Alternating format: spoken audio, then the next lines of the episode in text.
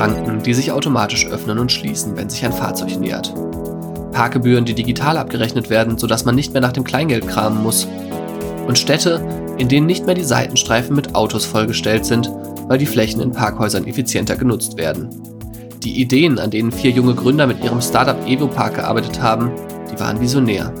Sie wollten Parkhäuser digitalisieren, doch der Weg dahin war äußerst steinig. Ein Parkhaus auszurüsten hat uns teilweise 40.000, 50.000 Euro gekostet. Das musst du halt erstmal wieder recovern. Mein, mein Lieblingsspruch war dann vor, vor zwei, drei Jahren bei EvoPark immer, ein selbstfahrendes Auto kann halt kein Ticket ziehen. Ob es jetzt fünf Jahre sind, 10, 15, du wirst eine andere Flächennutzung im Parkhaus haben, die dynamischer ist. Und um dynamischer sein zu können, brauchst du eine elektronische Abrechnung dahinter. Heute im Podcast vom Parkhauskönig zum Software-Experten, wie EvoPark-Gründer Sven Lackinger zum Seriengründer wurde. Gründerzeit, der Starter-Podcast der Rheinischen Post mit Florian Rinke. Und dem Gründer der Startups EvoPark und Zestrify, Sven Lackinger.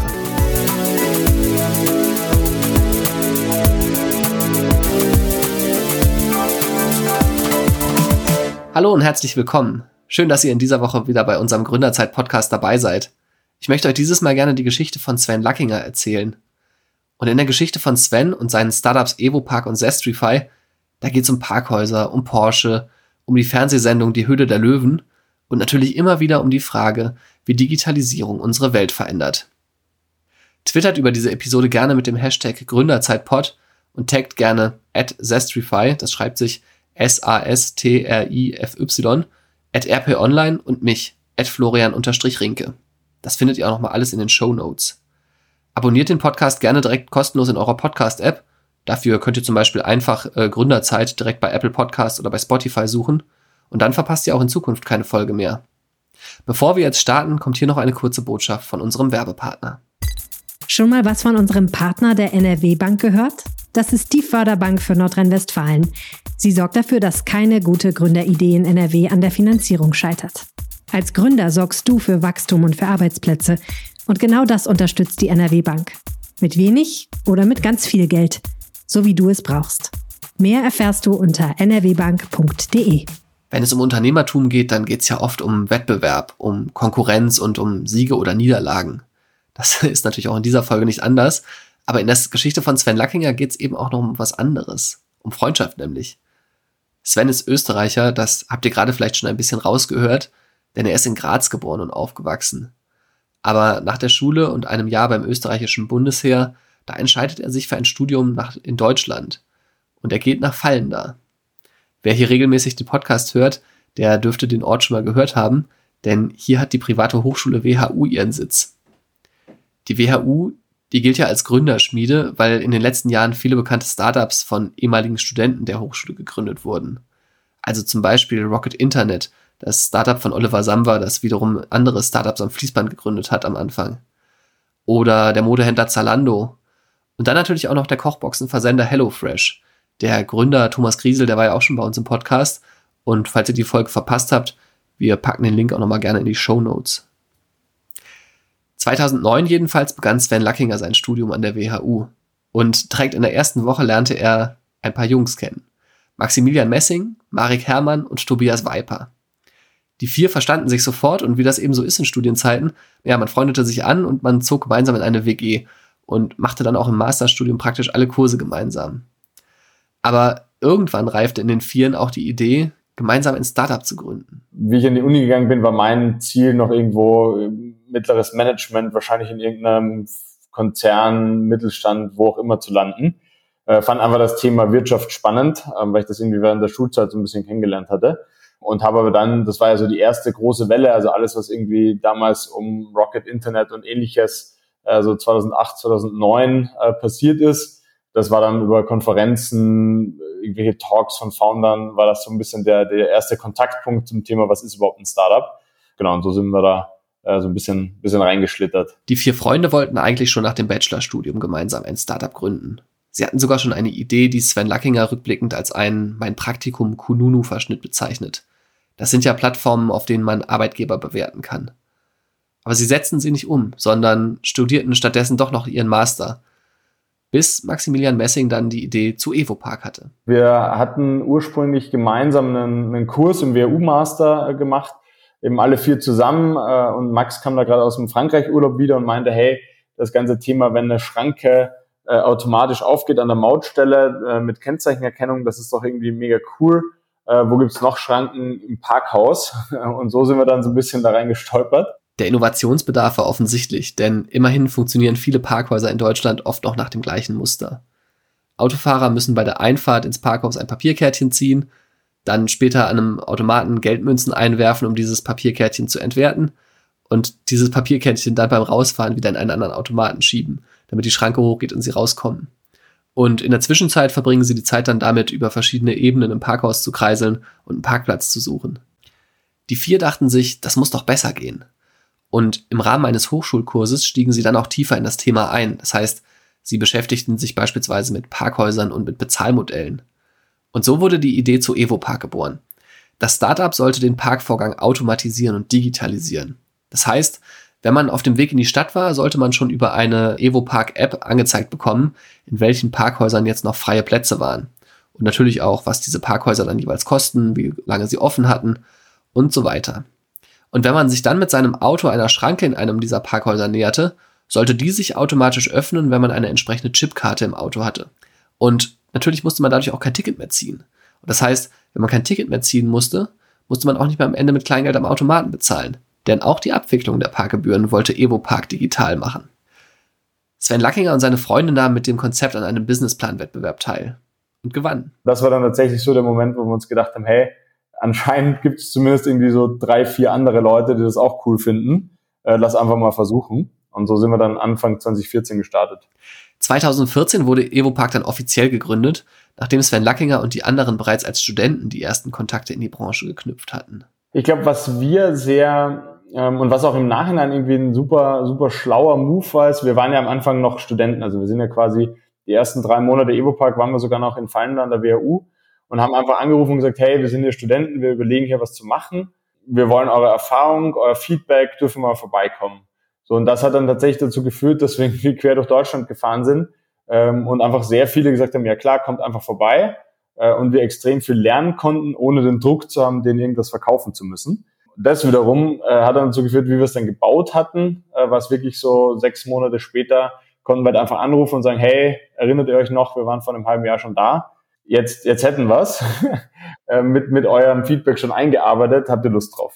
Viele WHU-Absolventen, die haben ihre Startups ja in Berlin gegründet. Auch damals schon. Also von unseren drei Beispielen, Rocket Internet, Zalando und HelloFresh, da wurden alle drei in Berlin gegründet.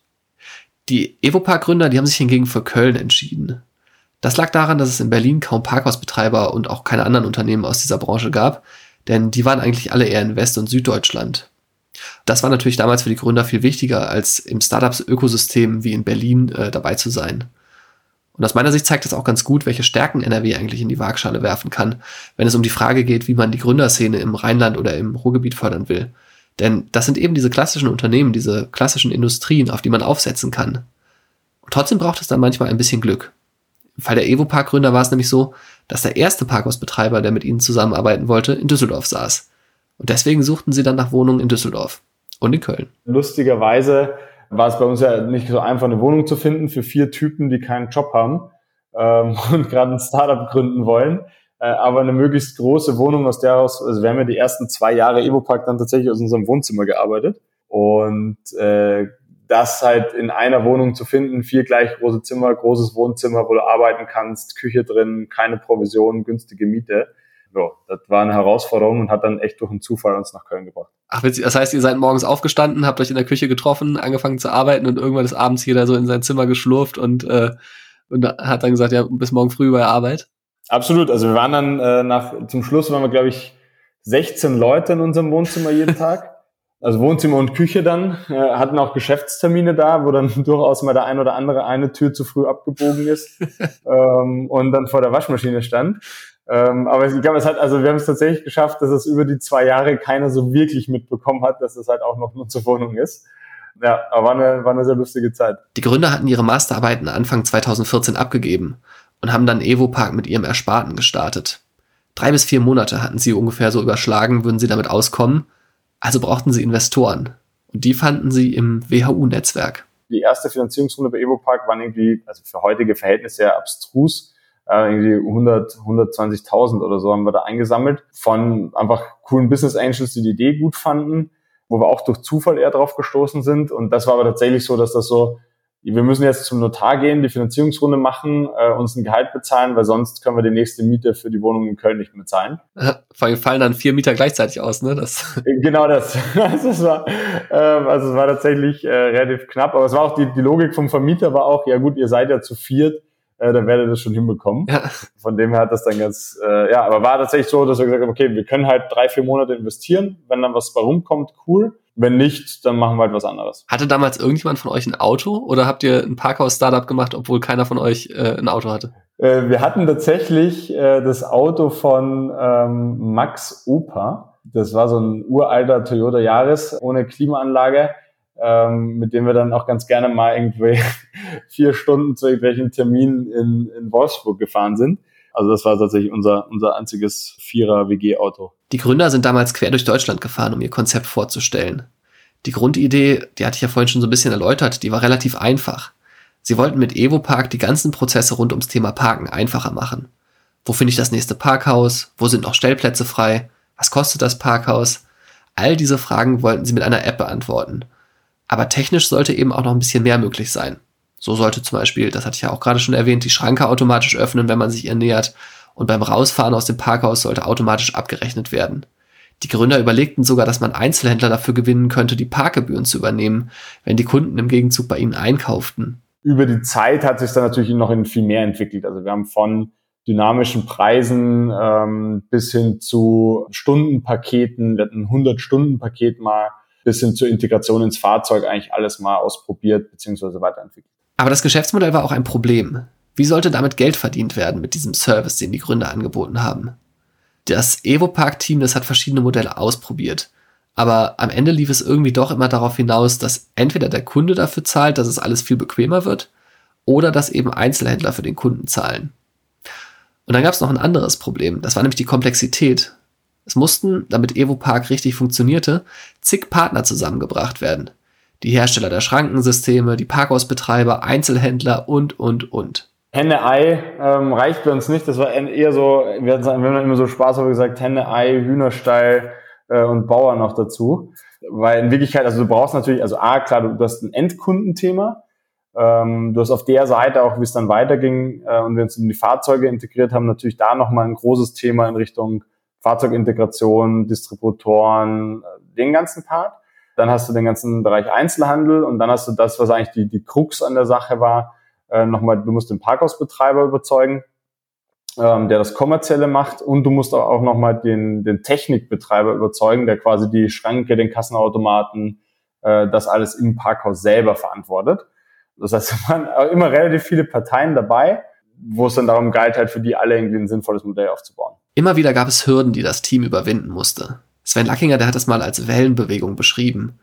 Mal ist man nach einem Telefonat total deprimiert und dann wieder total euphorisch. Ja, denkst du darüber nach, es einfach sein zu lassen. Das hört halt erst auf, wenn du den ersten Mitarbeiter, äh, erste Mitarbeiterin oder den ersten Investor an Bord hast. Weil mhm. dann ist einfach klar, jetzt wird's ernst. du hast jetzt eine Verantwortung, jetzt musst du, jetzt musst du irgendwas draus machen.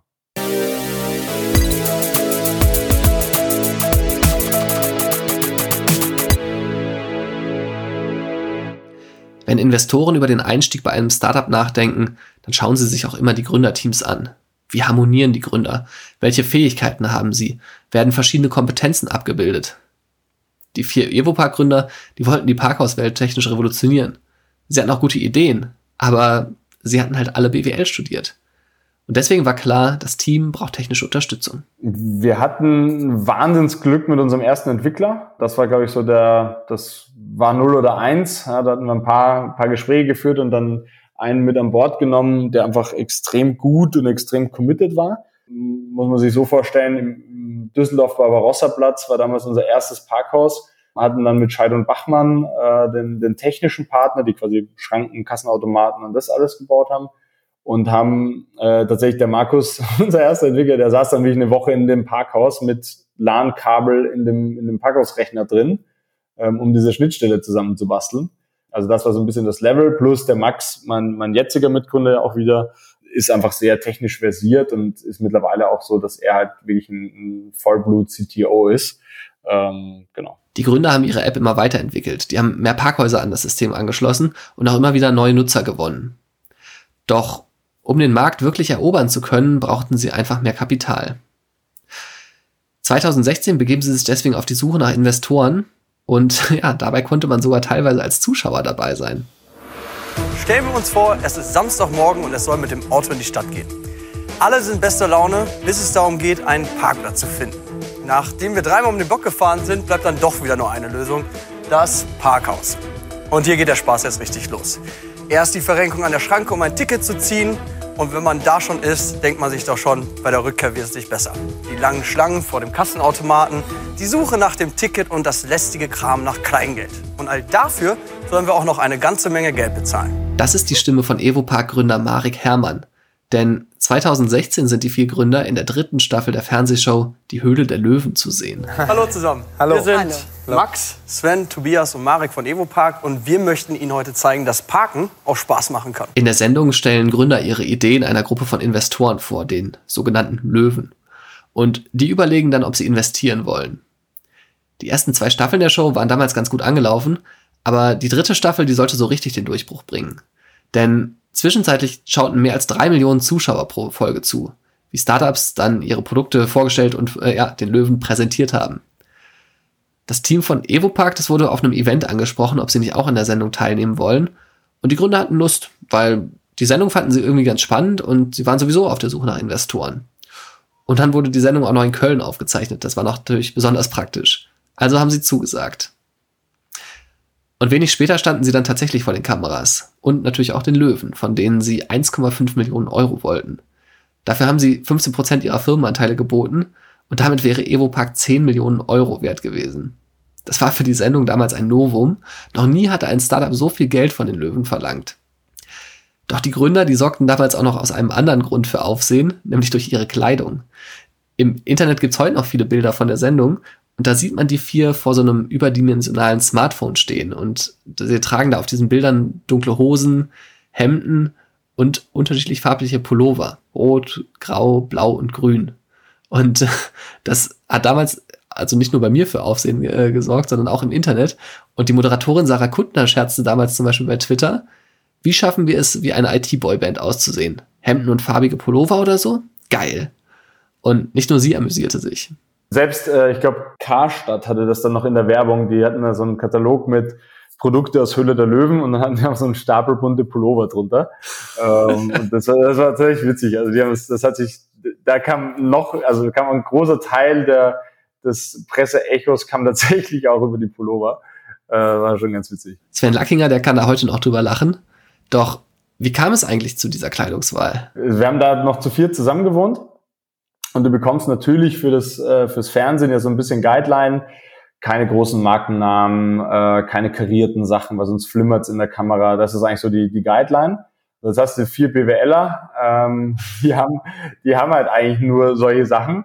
Äh, und dann war halt so die, die, unser klassisches Outfit war eigentlich immer, ja, okay, ein weißes Hemd dann und ein Pullover drüber, weil nur ein weißes Hemd strahlt wieder zu stark im Fernsehen. Mhm. Ähm, und dann sind wir halt morgens alle aus unserem Zimmer rausgekommen, dann hatten wir erstmal zwei einen blauen Pullover an, dann war schon so, ja, okay, das geht nicht, da musst du dich umziehen. Äh, so, und am Ende standen wir da mit, mit vier verschiedenen Farben als Pullover. Ähm, ja, also es ist tatsächlich immer sehr lustig, wenn man das heute jemandem zeigt. Doch zurück zum Geschäft. Die 1,5 Millionen Euro, das war natürlich eine Hausnummer. Ein paar Löwen winkten daher auch ziemlich schnell ab. Doch für die Evopark-Gründer, ja, für die waren eigentlich sowieso nur zwei Investoren richtig interessant. Einmal Frank Thelen und dann Carsten Maschmeyer. Frank Thelen, der hatte selber schon Technologie-Startups gegründet und der Milliardär Carsten Maschmeyer wiederum, der investierte seit einiger Zeit in Startups und verfügte auch über die nötigen finanziellen Mittel. Trotzdem muss man sagen, waren die 1,5 Millionen Euro eine hohe Hürde. Ähm, da war eh schon klar, dass du eigentlich die Firepower vom, vom Carsten brauchst. Ähm, und der Frank natürlich, also Frank war ja auch über einen Angel von uns, äh, bei dem er mal beteiligt war, ähm, wussten wir zumindest mal, wie, wie er so tickt. Ja? Und genau, das war, glaube ich, schon, also es wären auch so vom, vom Setup her wäre das schon sinnvoll gewesen für uns. Angel, damit sind die sogenannten Business Angel gemeint, also Investoren, die schon sehr früh in Startups investieren und diese dann mit ihrem Wissen und ihren Kontakten unterstützen. Evopark hatte eine ganze Reihe davon. Aber die Gründer brauchten jetzt größere Summen. Und deswegen war es gut, dass sowohl Carsten Maschmeyer als auch Frank Thelen Interesse zeigten. Und Frank Thelen, der fand sogar die geforderte Summe äh, ziemlich nachvollziehbar. Also die 1,5 Millionen sind eher sogar relativ wenig Geld. Ihr braucht jetzt richtig viel Geld, damit das deutschlandweit halt funktioniert.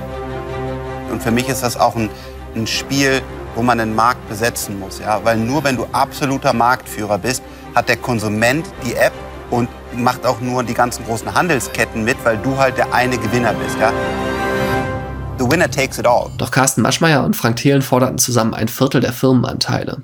Zu viel aus Sicht der Evopark-Gründer. Also sagten sie ab. Also wir hatten uns einfach vor eine Grenze gesetzt. Wir fanden es tatsächlich auch ganz, also wir fanden beide ganz cool.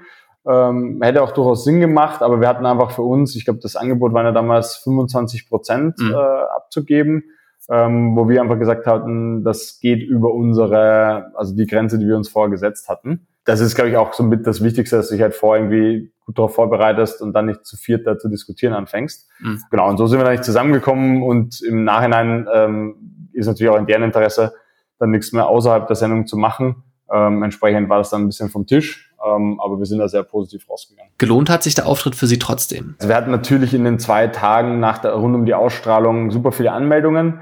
Ähm, wir, haben, wir hatten aber eben auch nicht das perfekte Produkt. Ne? Also ich glaube, mhm. wenn, wenn du ähm, bei uns, das geht natürlich nur, wenn es irgendwie relevant für dich ist. Du musst ein Auto haben, du musst äh, irgendwo in der Nähe wohnen, wo wir Parkhäuser haben.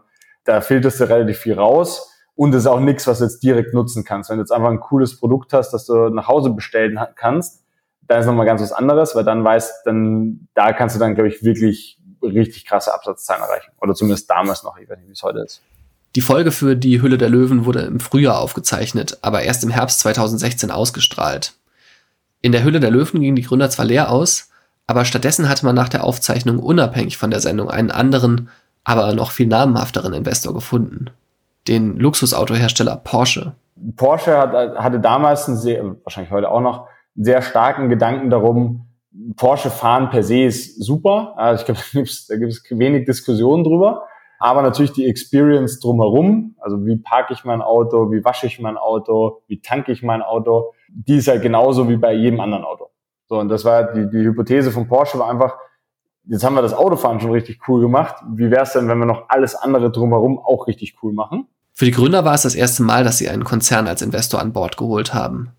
Und für Porsche war es sogar das erste Startup-Investment überhaupt. War tatsächlich ganz lustig. Wir haben damals in der, also Porsche hatte, glaube ich, die Porsche Digital GmbH, die ja dann offiziell unser Investor war, neben der Porsche, also war die, die digitale Tochter quasi, ähm, war noch gar nicht ins Handelsregister eingetragen, wie sie bei uns investiert hat. Also es war tatsächlich so in dem, in dem Overlap, wo wir dann tatsächlich, äh, also die haben quasi wirklich Nägel mit Köpfen gemacht und noch bevor sie ihre eigene Struktur fertig hatten, das erste Investment. Klar, also mhm. war, glaube ich, ein Lernprozess auf beiden Seiten, aber insgesamt auch da hatten wir eigentlich eine, ja, also die haben das schon schon ganz gut verpackt dann. Mit Porsche konnte Evopark das Geschäft weiter ausbauen, aber die Gründer merkten auch immer wieder, wie schwierig der Markt war, in den sie sich da hineingewagt hatten. Es ist nicht so, ich glaube, ein großes Learning war auf jeden Fall, es ist nicht so, dass die, dass alle Parkhaus, äh, alle, die, sagen wir mal, im, so salopp dahingesprochen, irgendwas mit Parken zu tun haben, da das Geld mit Schubkarren rausfahren.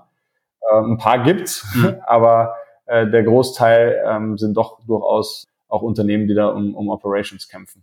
Nur ein Jahr nach dem Einstieg von Porsche gab es schon das nächste Investment von einem etablierten Unternehmen, also einem Corporate, wie man in der Startup-Branche so schön sagt. 2016, da hatten die Gründer noch Nein gesagt, als in der Hülle der Löwen ähm, 25 Prozent der Firmenanteile gefordert wurden.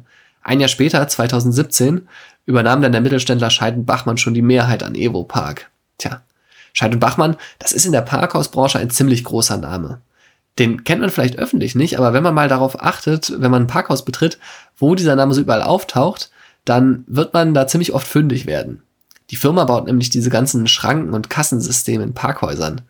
Und das Unternehmen hat seinen Sitz in Mönchengladbach und ist inzwischen fast 150 Jahre alt. Das heißt, am Ende ist Scheid und Bachmann so ein typisches deutsches Familienunternehmen, das irgendwie über Generationen hinweg die eigenen Produkte immer wieder neu erfindet. Und genau deswegen wollte man inzwischen auch oder damals auch mehr auf Software setzen. Denn natürlich merkte auch Scheid und Bachmann, dass die Digitalisierung auch die Mobilität und damit letztlich auch das Parken grundsätzlich verändern würde. Evopark, das schien da ein gutes Investment zu sein. Und auch für die Gründer war der Zeitpunkt passend. Ich glaube, für uns war die Zeit einfach die richtige. Ähm, ich glaube, was Evopark hatte natürlich jetzt auch ein paar Herausforderungen. Und Scheidung Bachmann ist einfach mhm. einer der Top drei weltweiten Player in dem, in dem Bereich Parkhaus-Management-System. Äh, wir sprechen halt über Marktanteile von 60 Prozent zum Beispiel in Deutschland. So, das heißt, überall, mhm. ähm, entsprechend waren die einfach für uns schon ein wahnsinnig wichtiger Partner. Gleichzeitig war es bei Scheidung Bachmann auch so, dass die gesagt haben, hey, wir wollen sowieso äh, auch eher in die, also in eine, sagen wir, softwarelastigere Richtung gehen. Ähm, und dann war es einfach ein guter Match, äh, wo wir einfach gesagt haben, okay, um, also unser Ziel war eigentlich eine möglichst große Firma mit möglichst viel ähm, ja, Netzwerk an Parkhäusern zu bauen. Und da war einfach Scheidung Bachmann dann der perfekte Partner. Gleichzeitig war es für uns aber auch so, dass wir gesagt haben, wenn wir jetzt eine, eine Bindung zu einem Corporate eingehen, dann kann das eigentlich nur über eine Akquise funktionieren, ähm, weil du sonst immer irgendwo in Interessenskonflikte kommst. So, und dann, dann war das eigentlich ein sehr, sehr guter Prozess. Wir haben dann gemeinsam mit Scheid und Bachmann einen Businessplan ausgearbeitet, welche Themen wir alle angehen wollen. Und mittlerweile ist ja nach wie vor so, also Evopark ist jetzt eine 100% Tochter von Scheid und Bachmann und deckt eben genau die Themen ab, auch auf globaler Schiene. Über den Kaufpreis haben die Beteiligten Stillschweigen vereinbart. Trotzdem habe ich Sven Lackinger natürlich danach gefragt. Ich glaube, das ist extrem selten, dass sowas kommuniziert wird. Ich ich würde es mal so formulieren, es haben alle dran Geld verdient und es hat auch für Scheid und Bachmann Sinn gemacht. Die Gründer blieben zunächst an Bord und arbeiteten unter dem neuen Eigentümer weiter an Evo Park. Doch nach nur rund zwei Jahren stiegen sie aus. Sven Lackinger verließ Evo Park Anfang 2020. Seine Bilanz? Puh, also mittlerweile, ähm, also ich glaube, wir waren, wir hatten so 120 Parkhäuser in 30, 40 Städten, irgendwo so ein paar zehntausend Endkunden und halt größere, also wir waren ja in fast jeder, also eigentlich hat jeder große Automobilhersteller mit uns zusammengearbeitet. Plus wir haben, was auch noch dazu kam, die ersten zwei Jahre, die wir noch dabei waren, äh, haben wir nochmal ein komplett eigenes Business äh, innerhalb von Evopark und Schein Bachmann aufgebaut wo es um das ganze Thema, wie verwalte ich meine, meine Parkenden als Parkhausbetreiber ging. Also wir haben dann voll große Flughäfen, quasi Loyalitätsprogramme aufgebaut, ähm, mit denen du automatisch abgerechnet wirst äh, rund um die Welt. Also es gibt dann noch sehr, sehr viel, das jetzt nicht so nach außen sichtbar war, ähm, was wir dann quasi in der Konstellation Evo Park und Bachmann noch gemacht haben. Mhm. Und wenn man sich so die Bilanzen anguckt, von Evopark habe ich natürlich auch mal gemacht aus, aus Neugier. Man sieht einfach, es ist natürlich kapitalintensiv. Also man, ihr habt äh, Verluste geschrieben dann über die Jahre hinweg. Ist das ein Business, was sich am Ende trotzdem durchsetzen wird? Also wo du sagst, in fünf Jahren wird man irgendwie in jedes Parkhaus, wird man einfach reinfahren und nicht mehr das Kleingeld raussuchen müssen? Auf jeden Fall. Also das, das ja, es ist halt, also wie du richtig sagst, ne, es ist halt ein verdammt schwieriges Business in Wirklichkeit weil du erstmal ein sinnvolles Modell finden musst und halt einfach sehr hohe Investitionen hast. Das ist eigentlich die, die, die, die größte Schwierigkeit ist halt, dass diese, diese Parkhauslandschaft, ähm, also ein Parkhaus, Parkhaustechnik erneuert sich halt nur alle 10, 15 Jahre. So, und das mhm. halt in so ein Modell zu bekommen, ähm, ein Parkhaus auszurüsten, hat uns teilweise 40, 50.000 Euro gekostet. Das musst du halt erstmal wieder recovern. Gleichzeitig ähm, wird eben, also gerade mit dem Mann, du wirst es einfach brauchen weil du für sämtliche Ideen wie, also ich, mein, mein Lieblingsspruch war dann vor, vor zwei, drei Jahren bei Evopark immer, ein selbstfahrendes Auto kann halt kein Ticket ziehen. So, und sobald wir halt in dieser, also ob es jetzt fünf Jahre sind, zehn, 15, ähm, du wirst eine andere Flächennutzung im Parkhaus haben, die dynamischer ist. Und um dynamischer sein zu können, brauchst du eine elektronische Abrechnung dahinter. So, da, das ist eigentlich der Claim. Welches Modell jetzt am besten funktioniert, ich glaube, würde ich es nochmal gründen, hätten wir wahrscheinlich per se einfach eine, eine coole Software für Packhausbetreiber gebaut, die denen das Leben leichter macht. Da sparst du dir jede Menge Komplexität und kannst den gleichen Wert quasi für den Endkunden generieren. Genau, aber so ist, kam jetzt das eine zum anderen. Sven Lackinger sagt, wenn man einmal etwas gegründet und aufgebaut habe, dann wolle man es immer wieder tun. Seine Mitgründer und er, die haben damals immer noch in dieser Kölner WG gewohnt und die hatten total viele Ideen. Und so starteten Sven Lackinger und Maximilian Messing, also sein Mitgründer von Evopark, 2020 ihr zweites Startup, Zestrify. Wie das gekommen ist, dazu kommen wir gleich. Aber vorher kommt hier noch eine Botschaft von unserem Werbepartner Köln Business. Du willst mit deiner Geschäftsidee richtig durchstarten, aber hast noch nicht den richtigen Standort gefunden? In Köln gab es allein im letzten Jahr rund 100 Startup-Neugründungen. Die Stadt bietet als Startup-Hotspot die besten Voraussetzungen für deine Ideen. Und das perfekte Business-Netzwerk bekommst du obendrauf von der Köln Business Wirtschaftsförderung. Networking mit anderen Startups, Unternehmen und Investoren leicht gemacht. Und hast du Fragen zur Finanzierung oder der Bürosuche? Suche auf köln.business wird dir geholfen. Die Gründer hatten Evopark nach der Uni gegründet und 2017 verkauft. Sie haben dann ein paar Jahre ihre Ideen unter dem neuen Eigentümer Scheid und Bachmann weiterentwickelt, aber nun mit Anfang 30 wollten sie nochmal was Neues ausprobieren. Und dazu teilen sie sich Anfang 2020 auf. Ein Startup, nämlich Zestrify, gründen Maximilian Messing und Sven Lackinger zusammen. Ein anderes, nämlich Vation, ein Anbieter für digitales Personal Training, den gründen ähm, Marek Herrmann und Tobias Weiper, die anderen beiden Evopark-Gründer. Sven Lackinger und Maximilian Messing konzentrieren sich hingegen auf den Bereich Software as a Service. Und für den Fall, dass ihr euch jetzt fragt, was ist das? Hier mal ein Beispiel. Früher, da konnte man sich einfach dieses Office-Paket von Microsoft auf einer CD-ROM kaufen. Word, PowerPoint, Excel, alles war auf dieser CD drauf. Wenn die Anwendungen irgendwann veraltet waren, dann holte man sich einfach eine neue Software. Heute ist es anders. Heute kann man das alles bei Microsoft abonnieren und dann hat man stets die aktuelle Version. Also kauft man sich nicht mehr einmal die Software für viel Geld, sondern man schließt ja so ein Abo für eine geringe monatliche Gebühr ab. Das nennt sich Software as a Service. Und von solchen Lizenzprodukten gibt es haufenweise in Unternehmen. Mit Zestrify haben Sven Lackinger und Maximilian Messing eine Lösung entwickelt, die Unternehmen dabei hilft, den Überblick über ihre Software as a Service Lizenzen zu behalten. Und weil es im Geschäft mit Firmenkunden oft ganz individuelle Rabatte gibt, überprüft das System gleichzeitig für diese Unternehmen, ob sie zu viel bezahlen. Das heißt, ob zum Beispiel ein Unternehmen, was eine ganz ähnliche Größe hat, viel günstiger ist bei den Lizenzen. Das Konzept kommt an und heute zählen Startups wie der Expresslieferdienst Gorillas oder beispielsweise auch die Jogging-App Runtastic zu den Kunden von Zastrify. Mich hat gewundert, dass die beiden direkt nach ihrem Ausstieg bei Evopark wieder gegründet haben anstatt beispielsweise erstmal eine Auszeit zu nehmen und eine Weltreise oder sowas zu machen. Und natürlich wollte ich von Sven Lackinger wissen, warum er sich so entschieden hat. Spoiler, die Entscheidung hat auch etwas mit seinem Mitgründer Tobias Tobi Viper zu tun. Ähm, also da, da gab es so eine größere Pandemie im letzten Jahr. ähm, also tatsächlich, ich, ähm, ich muss sagen, ich war auch äh, während Evopark noch mal ein halbes Jahr raus auf einer Reise Entsprechend hatte ich das zum Glück so ein bisschen vorgezogen. Äh, Max und ich hatten aber beide einiges an Urlaub gebucht, nochmal letztes Jahr.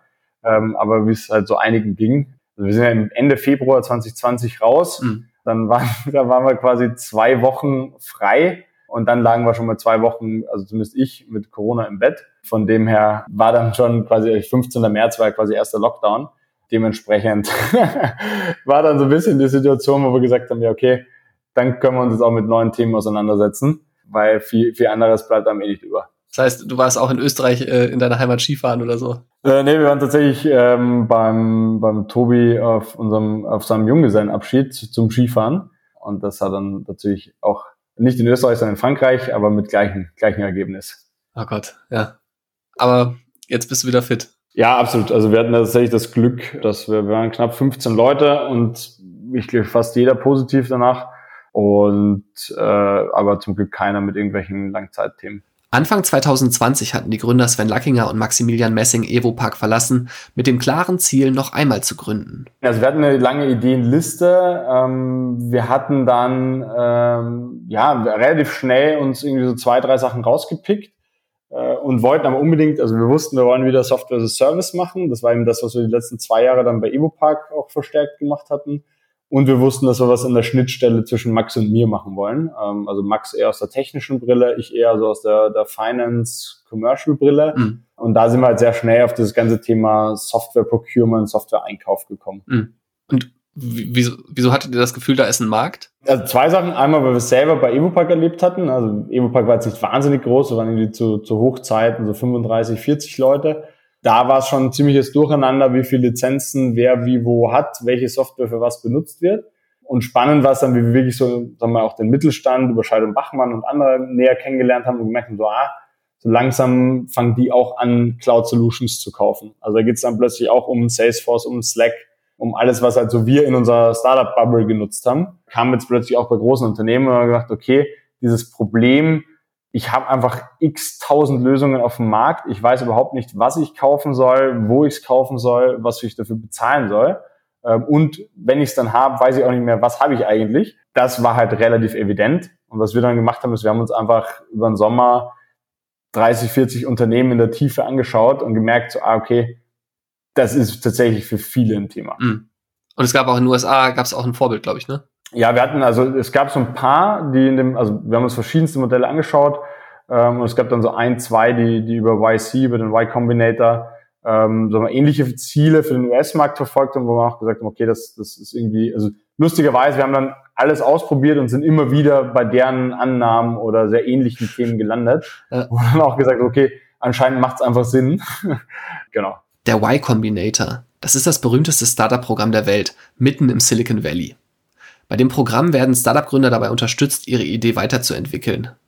Und viele dieser Unternehmen, die damals im Y Combinator waren oder die im Laufe der Zeit im Y Combinator waren, die kennt heute die ganze Welt. Das Übernachtungsportal Airbnb zum Beispiel oder den Speicheranbieter Dropbox. Sven Lackinger sagt, dass er und seine Mitgründer ungefähr 120 Ideen auf ihrer Liste hatten damals. Sie hatten zum Beispiel auch darüber nachgedacht, etwas im Bereich Global Workforce zu machen, sich also mit der Frage zu beschäftigen, wie man Personal weltweit einstellt. Doch am Ende entschieden sich Sven Lackinger und Maximilian Messing für die Zestrify-Idee. Ihre beiden Mitgründer hingegen, die starteten Vation, eine Online-Plattform für Personal Training. Hattet ihr überlegt, nochmal zu viert was zu machen? Äh, hatten wir tatsächlich überlegt. Ähm, wir haben ja auch, wie wir die neuen, also die neuen beiden Unternehmen gegründet haben, zumindest zu dritt zusammengewohnt. War dann aber, also ein Learning aus Evopark war auch einfach, du brauchst keine vier Gründer. Also es macht de facto einfach ja je nachdem, also du, du machst zu viel Arbeit auf Gründerlevel dann, anstatt dir Experten für einzelne Themen zu suchen. Die Gründer hatten bei Evopark viele Erfahrungen gesammelt. Das wollten sie nutzen. Wir hatten sogar, ich glaube, ursprünglich hatten wir damals auch so eine, ja, immer wieder mal zu vier zusammengesessen, einfach so, was, sind, was waren so die Kernlearnings, was sollten wir auf jeden Fall anders machen. Da gab's, gibt's eine ganz, ganze Liste. die, wir, die wir, also man versucht natürlich immer alle Fehler, die man mal gemacht hat, im ersten Startup nicht im zweiten zu machen und dafür andere da sind wir, glaube ich, ganz gut, ganz gut dabei. Also einer war das Gründerteam. Was habt ihr euch noch so vorgenommen? Ein, also ich glaube, ein ganz großes Thema war das Thema, ähm, also beim Business Model zwei Themen. Einmal ähm, möglichst unabhängig. Also du hast ja vorher auch schon beschrieben, wie viele verschiedene Aspekte Evopack hatte mhm. und wie viele Parteien da involviert waren. Das heißt, das war, glaube ich, ein großes Thema. Das zweite war das Thema an der Kerntransaktion Geld verdienen. Also nicht irgendwie also das Beliebte von, von hinten durch die Brust ins Auge. Ich muss erstmal die drei Sachen machen, bis dann mhm. der vierte zahlt. Ja, das waren so Business Model Zeigungen, ansonsten noch so ein bisschen Teamstruktur. Ähm, wen stelle ich zuerst ein? Worauf achte ich? Das waren, glaube ich, auch nochmal spannende mhm. Themen. Bei der Akquise, also der Kundengewinnung, setzten Sven Lackinger und Maximilian Messing hingegen auf bewährte Methoden. Und auch ähnlich wieder, ne? Also wir sind eigentlich wieder losgelaufen über EvoPark, einfach mit, hey, habt ihr Bock, wir schauen euch mal eure Software-Landscape an wir schauen einfach mal, wie das bei euch funktioniert. Und dann haben wir plötzlich gemerkt, so hey krass, äh, hier habt ihr irgendwie Lizenzen rumliegen. Wir waren letzte Woche bei einem anderen Unternehmen, das zahlt für die gleiche Software nur die Hälfte. Vielleicht sollten wir da mal nachverhandeln. Das waren so ein bisschen so die Themen, wo wir so, oh krass, äh, du kannst einfach extrem viel Knowledge von, von einem Unternehmen auf zum nächsten mitnehmen und, und das anwenden. Mhm. Ähm, und extrem viele dieser Prozesse auch einfach smart automatisieren. Also dass du halt einmal im Jahr gefragt wirst, hey, brauchst du es eigentlich mhm. noch? Ja, also dieses, das ist eigentlich so ein relativ simples Beispiel, führt aber schon dazu, dass wir, also wir merken dann so Sachen, hey, ihr habt irgendwie 500 Lizenzen hier, aber nur 300 da. Wie viele Mitarbeiter seid ihr eigentlich? Ja, 300. Ja, dann sind irgendwo 200 Lizenzen zu mhm. viel. Mhm. das ist halt so, das sind so Themen, die will natürlich keiner intern machen, ist ja auch nicht die beste Use of their time. Aber wenn du es halt automatisch machst, ist es ein super großer Hebel. Und wir, wir übernehmen halt eine sehr zentrale Funktion. Man kann sich wirklich vorstellen wie eine virtuelle Einkaufsabteilung. Ähm, also wir machen wirklich alles von den Lizenzen überwachen, wer hat eigentlich was, wer braucht was, äh, bis hin zu, welchen Preis zahlen wir dafür, äh, bis hin bis zur Verhandlung. Also wir machen selbst die, die Verhandlung für unsere Kunden. Knapp ein Jahr nach dem Start ist Sastrify schon in Deutschland, Österreich, der Schweiz und Singapur aktiv, wobei Sven Lackinger sagt, dass äh, gerade Singapur eher ein Ausreißer ist. Also wir sind gerade in einer sehr brutalen Wachstumsphase. Ähm, also wir werden uns jetzt wahrscheinlich so teamseitig fast nochmal verdoppeln bis Jahresende auf knapp 50, 60 Leute. und werden jetzt nochmal, ja, also Ziel ist eigentlich, ähm, nochmal die, die Kunden in den nächsten, ja, nächsten anderthalb Jahren fast zu verfünffachen. Mhm.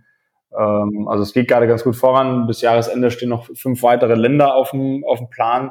Ähm, ja, also wir, eigentlich haben wir jetzt, ein, also wir haben ein sehr gutes Modell gefunden.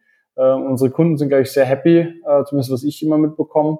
Das macht einfach total viel Sinn. Dementsprechend geht es bei uns jetzt vor allem darum zu wachsen und einfach mehr von dem zu machen, was wir gerade schon machen. Das Interessante dabei ist, das Team arbeitet komplett remote. Das heißt, es ist egal, wo die neuen Mitarbeiter, die Zastrify einstellen will, wohnen, weil alles digital läuft. Die Firma hat ihren Sitz zwar in Köln, doch das etwa 30-köpfige Team ist schon jetzt überall verstreut. Das ist natürlich hilfreich, wenn es darum geht, Mitarbeiter zu finden. Aber andererseits die digitale Ausrichtung auch noch bei einem anderen Thema, wenn auch eher unbeabsichtigt. Denn Zestrify hieß am Anfang eigentlich Sastrix. Doch dann merkten die Gründer, dass es schon ein anderes Unternehmen mit diesem Namen gab.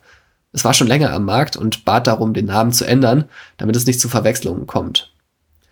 Tja, und naja, Sven Lackinger und Maximilian Messing, die waren damals erst wenige Monate mit äh, ihrem Startup am Markt und deswegen änderten sie den Namen Zestrify. Im Rückblick sind sie darüber ganz glücklich und weil es keine Firmenzentrale oder so gab, mussten auch keine Schilder geändert oder gar 50.000 gedruckte Visitenkarten vernichtet werden.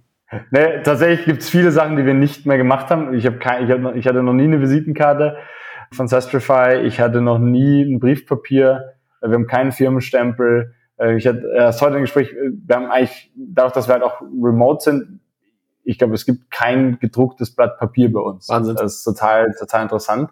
Außer, dass ich ein paar Sachen muss machen, ja, aber ich habe keinen Ordner, wo irgendwas drin wäre. Mhm. Aber das heißt, ihr seid am Ende auch äh, das beste, also das beste Beispiel, was man mit äh, Software as a Service alles machen kann, ne? Absolut. Also bei uns wird sämtliche Post digitalisiert, ähm, sämtliche Verträge online unterschrieben. Also alles, was irgendwie rechtlich möglich ist, machen wir digital. Der Wohnort muss nicht mehr da sein, wo der Firmensitz ist. Das ist die Lehre nach anderthalb Jahren Corona-Pandemie.